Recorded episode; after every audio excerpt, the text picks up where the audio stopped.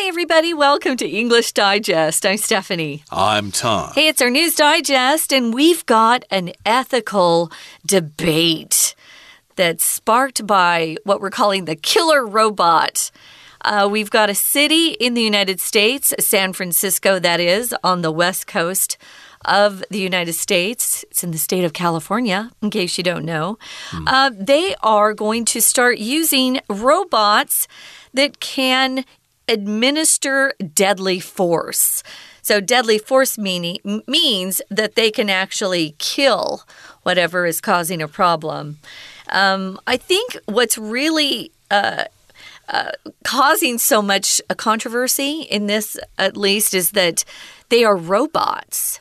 So if you're giving robots the power to kill, um, it, it's one step away from a, a, human being actually making that decision. So it's worrisome to a lot of people, and that's why it's uh, it's now something that people are debating because it concerns ethics. Mm. Is hmm. it ethical to give a robot the power to use deadly force? Hmm. Uh, yes, indeed. And I guess this is all part of AI, artificial intelligence. And there, of course, are a lot of questions that need to be discussed regarding this. And this is just one of them. Yeah, do you think uh, the police should use robots that can apply deadly force to dangerous situations like a mass shooting or something like that? Uh, this sort of reminds me of that old movie from the 90s. I think it was called Robocop, mm. where they had this uh, half man, half robot who was uh, fighting crime in Detroit. And then, of course, there was another robot that was totally a machine, but it screwed up and it, it uh, shot somebody by mistake or something. But uh, uh that's uh, a question that's uh, coming out now. are those robots possible? And should we use them or should we utilize them? And that's the subject of today's lesson. So let's get to it. Let's read the entire contents and we'll be right back. A new policy voted in by the San Francisco's Board of Supervisors has sparked controversy. The city is now allowing the San Francisco Police Department, SFPD, to utilize robots that can administer deadly force. Though shocking, the use of these robots is not unprecedented. In 2016, a robot armed with explosives was used in Dallas, Texas, to kill a sniper who had taken the lives of several officers. Praise was given to the Dallas police chief for handling the situation efficiently. Nevertheless, critics of the decision claim that the police did not make a sufficient effort to find alternatives before deploying the robot. With the new policy, the SFPD has become the center of a heated debate. Advocates of the policy state that with the rise of mass shootings across the U.S., better solutions must be put in place in order to protect the public and the police. Equipping remotely controlled robots with the ability to contact and incapacitate dangerous suspects is a necessary step in this solution. Furthermore, the new policy would authorize the use of lethal force only in extreme situations where there is an imminent risk to the lives of the public or officers. Approval must also be granted by certain high ranking officers beforehand. Several activist groups are strongly against the new policy, asserting that this action will further militarize the U.S. police force. Opponents of the policy fear that by physically distancing themselves from the violence, the police would be more likely to use lethal force even when it's not required. Critics say that although the intention of the policy is to protect, an abuse of power could be the actual result. Whatever the situation is, the police must act ethically and with the utmost respect for human life. While certain scenarios may arise where the robots are considered necessary, their usage could set a very dangerous precedent. Okay, guys, let's get started. We have an ethical debate that was sparked by a killer robot. so, we're going to talk about a new policy that was voted in. So, this policy has been approved. It was voted in by the San Francisco's Board of Supervisors. And now there's controversy that's ongoing about this new policy. I have to say that I don't. Uh, don't really respect San Francisco's Board of Supervisors. Uh, and most of their decisions have been a disaster for their city. So um, this probably is another one in a long line of uh, bad decisions they've made. The city is now allowing the San Francisco Police Department. Um, they're going to utilize robots that can administer deadly force. To utilize means to make practical um, and effective use of something. So they're going to effectively or practically use, put them into practice, these robots that can administer deadly force. Administer here um, is being used in a way to talk about um, uh, dispensing or uh, applying a remedy or even a drug. We'll talk about administering uh, a vaccine or administering uh, some sort of uh, treatment uh, or a drug. You could administer a drug. A doctor could administer a drug to a patient.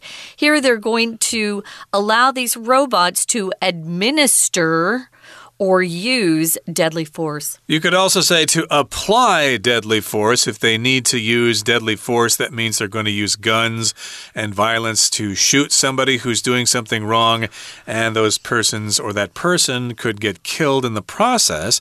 Though shocking, the use of these robots is not unprecedented. So, this does sound kind of shocking, very surprising that uh, the San Francisco Police Department is going to go ahead and use those robots. My goodness, what would happen if uh, somebody hacks into their operating system and the robots start to kill innocent people uh, in uh, poor areas of town or something yeah. like that?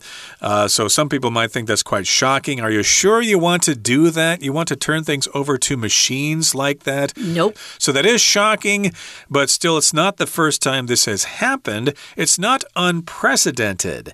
So if something's unprecedented, that means well, this is kind of confusing because we're using a couple of negatives here, but yeah. if something's precedented, that means it happened before. So if it, if it's unprecedented, that means it didn't happen before. But here it's not unprecedented, which means it did not not happen before. In other words, it did happen before.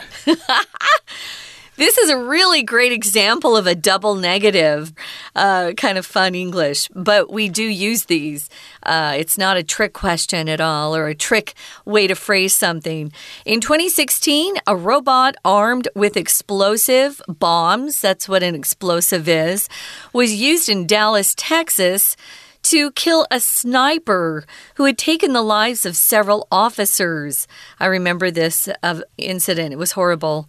Um, the sniper killed quite a few police officers in the Dallas, Texas area, and then they decided to arm a robot with bombs or explosives to take out that particular sniper. To take out in police lingo means to kill. If you take somebody out, you kill them. So they wanted to kill the sniper who had already killed several officers.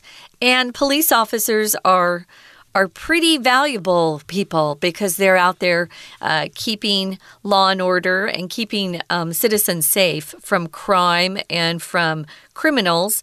So they were able to kill the sniper by using this robot who had explosives on it. A sniper, of course, is somebody who has a rifle, usually, and they're trying to kill people. You have snipers in war where they hide in a certain place and they shoot at people, and you try to find the sniper. Where's the sniper? We gotta yeah. bomb the sniper so he doesn't kill any more people.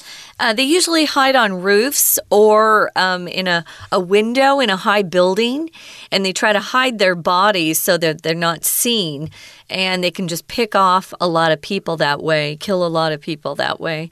So, yeah, um, they were able to take him out. So, praise was given to the Dallas police chief for handling the situation efficiently. Um, the best part of this is they were able to kill the sniper without killing other people in the vicinity or in the nearby area. Mm. So that's what they were trying to to do to kill the sniper while also safeguarding the people in that area. So, praise was given to the Dallas police chief for making this particular call or decision. Nevertheless, critics of the decision claim that the police did not make a sufficient effort to find alternatives before deploying deploying the robot.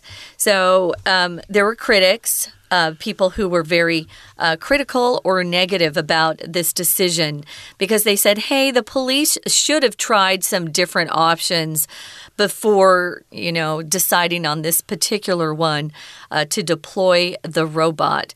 If you deploy something, you usually use this word to talk about moving troops, like military uh, troops, soldiers into a particular position to battle against an enemy. Um, but you can deploy satellites, you can shoot satellites into the air, um, maybe that are um, going to be providing um, satellite service, or maybe you're going to deploy um, a particular a group of people or you know dogs um, dogs are sometimes used. They're deployed to find people who are lost uh, after a big earthquake that are lost in rubble. So you can deploy different things. So you move these people into position who are going to help you Right. So these people who were criticizing this action said, well, you know, you didn't have to use that. You could have actually negotiated with the guy, or maybe you could have used a sniper or something like that. Uh, a sniper trying to shoot another sniper or something like that.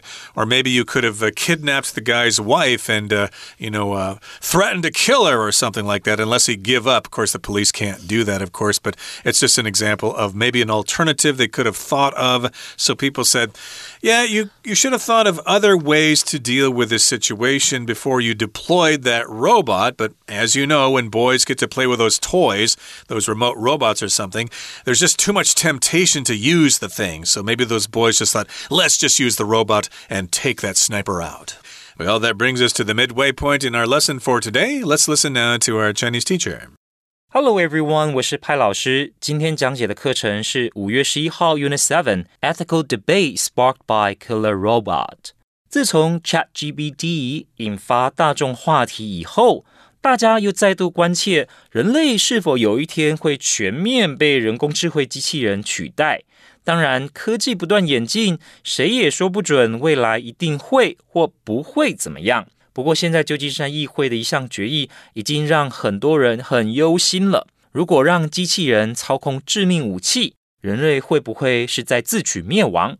好，我们现在一起来看看学习重点，请同学看到第一段的第一句，这里 San Francisco's Board of Supervisors。哦，比较特别的是，一般我们讲到市议会，我们会说 City Council，不过这边。Board of Supervisors，那其实呢也是旧金山市、旧金山郡他们的市议会 Board of Supervisors。好，那市议会呢有一项政策是所有议员他们所投票表决的，结果这一项新的政策呢引发了很大的争议。A new policy has sparked controversy. Spark 其实后面常接的名词呢还有像 debate，引发了很激烈的讨论。 这个讨论、辩论，我们用 debate。这里呢，争议 controversy，controversy。再来，请同学看到第二个句子。第二个句子这里，请同学特别注意到的是句末的动词。好，这边呢讲到说，机器人是什么样子的机器人呢？有一个关系子句，就是告诉我们这些机器人，他们可以执行致命武力。A minister，a minister，这里。就是一个动词，及物动词，执行。好，请同学要特别注意到的是，其实 administer 大家可能会觉得有点陌生，但是呢，它几个常搭配的受词，请同学也要特别注意。像我们说学校举办考试，其实很多同学可能都会想到说 hold the test。其实啊，在英文里面很常见的是 administer the test。好，比方说 schools should plan to administer the test at a later date to all students who are absent when the test is initially given. 在之前疫情严重的时候，有很多人是被迫不能去上学的。如果因此影响他们考试的权益，这时候呢，我们的教育单位常常都会规定说，学校要提供给学生补考的机会，administer the test，学校要再办一次考试。那再来，请同学看到第三句， 第三句 though shocking，要请同学特别注意的是，其实这是一个省略句。那主词呢，一样是后面的 the use of these robots 这件事情哦，就是使用机器人这件事很令人震惊哦。主词省略掉了。好，那再来，我们请同学看到第四个句子，这个机器人它怎么样呢？Armed with explosives。那 be armed with 其实呢，就是它带有什么？它有什么样子的配备？有什么样子的装备？A robot armed with explosives。所以这个机器人它其实身上是有炸药的。好，再来，我们请同学看到第六个句子，请同学看到最后面这里，before deploying the robot，动词这个 deploy，deploy 所指的就是部署，你要把 机器人部署出去，让他们做这件事，这件危险的事。可是到底做这个决策之前，有没有先想过有没有其他的替代方案 alternatives？这个名词，请同学画起来。Alternatives 替代方案。We're going to take a quick break. Stay tuned. We'll be right back.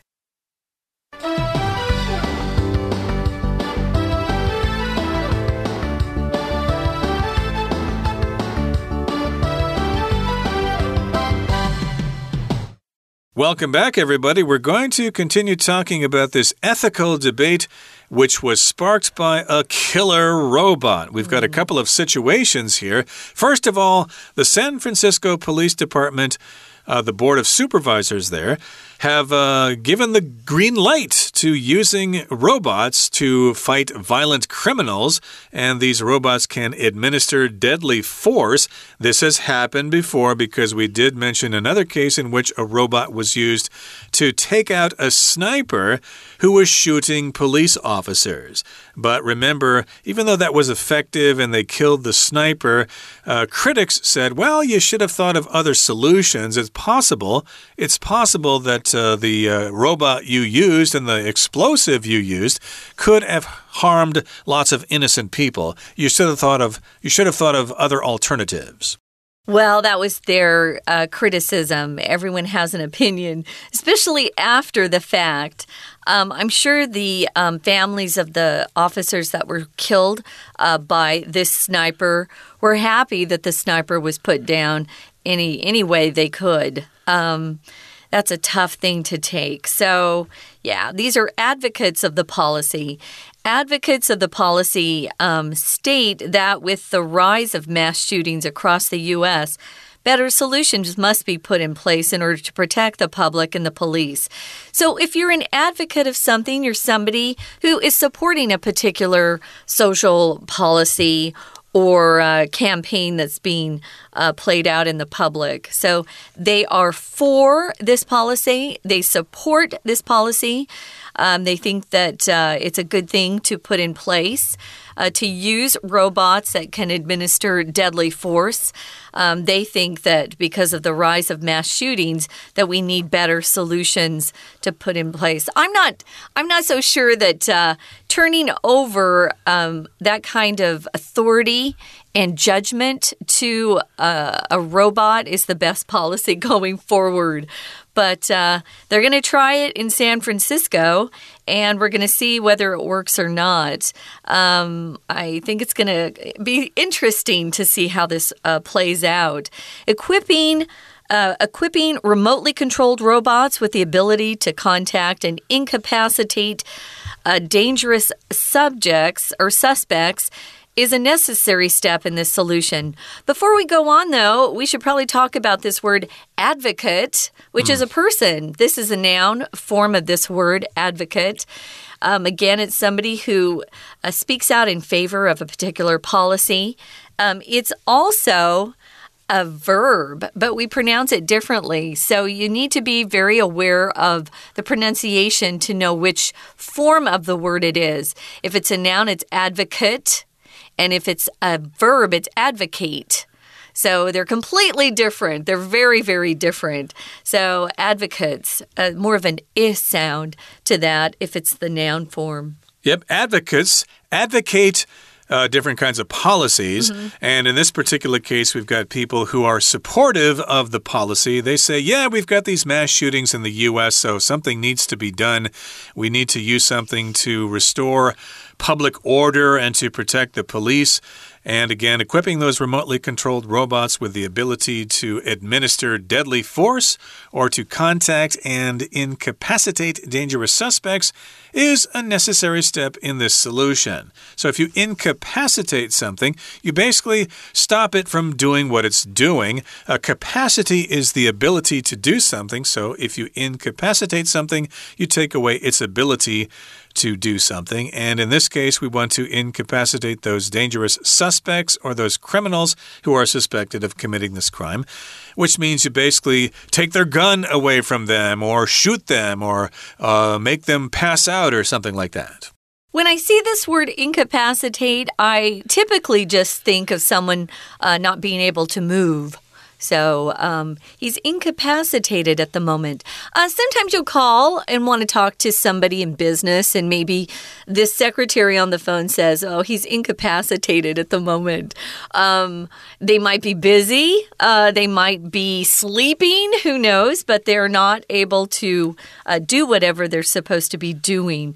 Incapacitate here just means they want to stop these dangerous suspects from shooting and hurting other people. So, uh, it says, furthermore, a new policy would authorize the use of lethal force only in extreme situations where there is an imminent risk to the lives of the public or officers. If you authorize something, you give somebody the authority to do something. Uh, so, usually, only authorities can authorize the use of, of lethal force. So, authorize again just to give permission for something to happen. And in order to authorize something, you have to be someone who has the authority to do that. Uh, lethal force, lethal means death.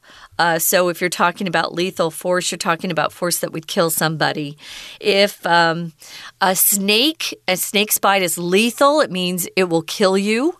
Uh, so just remember, lethal means sufficient to cause death. Exactly. And of course, we've got this imminent risk to the lives of the public or officers, which mm. means uh, there's going to be violence happening soon. Yeah. Imminent means happening soon, like there's uh, an imminent typhoon coming. Take cover or you might get uh, blown away. And approval must also be granted by certain high ranking officers beforehand. So that's what the Board of Supervisors decided. Well, if you guys want to use this uh, robot to apply lethal force, you need to talk to your supervisors or your higher ranking officers beforehand or ahead of time. And that's what uh, beforehand means. Just before an action or an event or doing something in advance. Uh, you need to book a hotel room beforehand. Otherwise, if you try to get one the same weekend that you need it, you might be out of luck. I was just looking at hotel rooms. Uh, I wanted to go to Alishan, and I know now that I needed to book it in advance. I should have thought about that beforehand because now it's too late. So, beforehand is a word that we use quite often, especially if we're talking about. Uh, doing something in advance. So, approval for this um, ability to use lethal force would have to be granted or given by certain high ranking officials or officers beforehand, before the event actually took place. Now, several activist groups are strongly against the new policy, asserting that this action will further militarize the U.S. police force. If you assert something, you state something strongly and plainly. You, mean, you need to be assertive if you want to ask your boss for a raise, for example. And yes, indeed, they're talking about the U.S. police force being more like the military or being like the army, and people are opposed to that.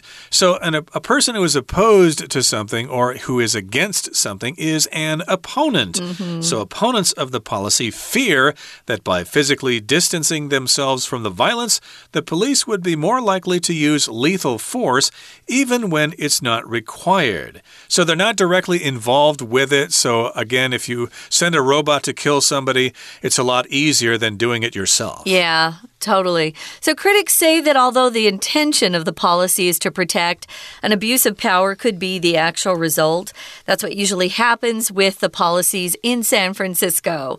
Uh, I think the intention of some of the policies is good, but they end up being bad as a whole. So, whatever the situation is, the police must act ethically and with the utmost or uh, the greatest amount of respect for human life. While certain scenarios or situations may arise where the robots are considered necessary, their usage could set a very dangerous precedent. Uh, remember, we talked about what a precedent is a precedent is something that happens and uh, can be repeated at a later date. So, a precedent's an earlier event or action that's regarded as kind of an example uh, that could happen in the future. Hopefully, uh, some really sane minds will make a decision about this. I know they've already put the policy into effect, but we hope that uh, perhaps they rethink it. I don't think it's quite what they hope it will do. Well, you can all discuss this amongst yourselves whether these kinds of robots would be effective here in Taiwan with the police force. And that brings us to the end of our discussion, but we need to hear from our Chinese teacher once again. 第二段说明必要性， 还有动用武装机器人的两个条件，请同学特别要注意哦。好，在这里呢，老师要请同学先注意到 advocates 这个名词。所谓 advocate 就是主张做什么事情或倡导做什么事情的人。那它其实相反词呢，在下面的句子我们可以看得到，就是反对人士，就是 opponent，opponent，o p p o n e n t。再来呢，这里会主张呢，要使用这种可以动用、可以有配有武装设备的、武装配备的机器人的这些倡议的人士。他们呢，其实所关注的是大规模的枪击事件 （mass shootings），mass shootings。那他们觉得说，要解决这样子的问题，其实呢是应该要有一些啊替代的方案的一些解决方案的。Better solutions must be put in place。应该要有一些要执行一些解决方案。A solution is in place，那就表示现在是有这一些解决方案的。A good solution is in place，就表示呢，我们现在呢有好的解决方案。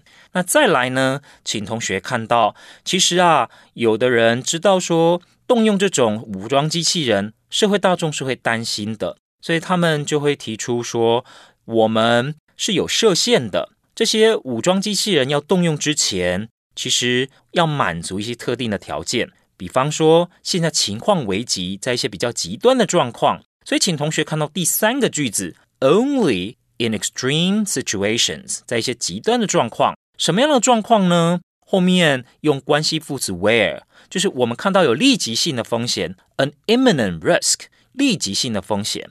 那此外呢，啊，我们知道说，其实要有一些比较高阶的官员的授权，approval must be granted，approval must。also be granted。一些比较高阶的官员，他们要事先同意。好，再来，请同学看到第三段这个部分。看到第三段，其实我们就可以看到为什么会有人反对。讲到第三个句子，很多人其实是担心权力的滥用 ，an abuse of power。abuse of power 就是权力滥用。好，以上是我们针对这个武装机器人。所做的中文讲解，谢谢大家。That's it, guys. We're glad you joined us for our news digest.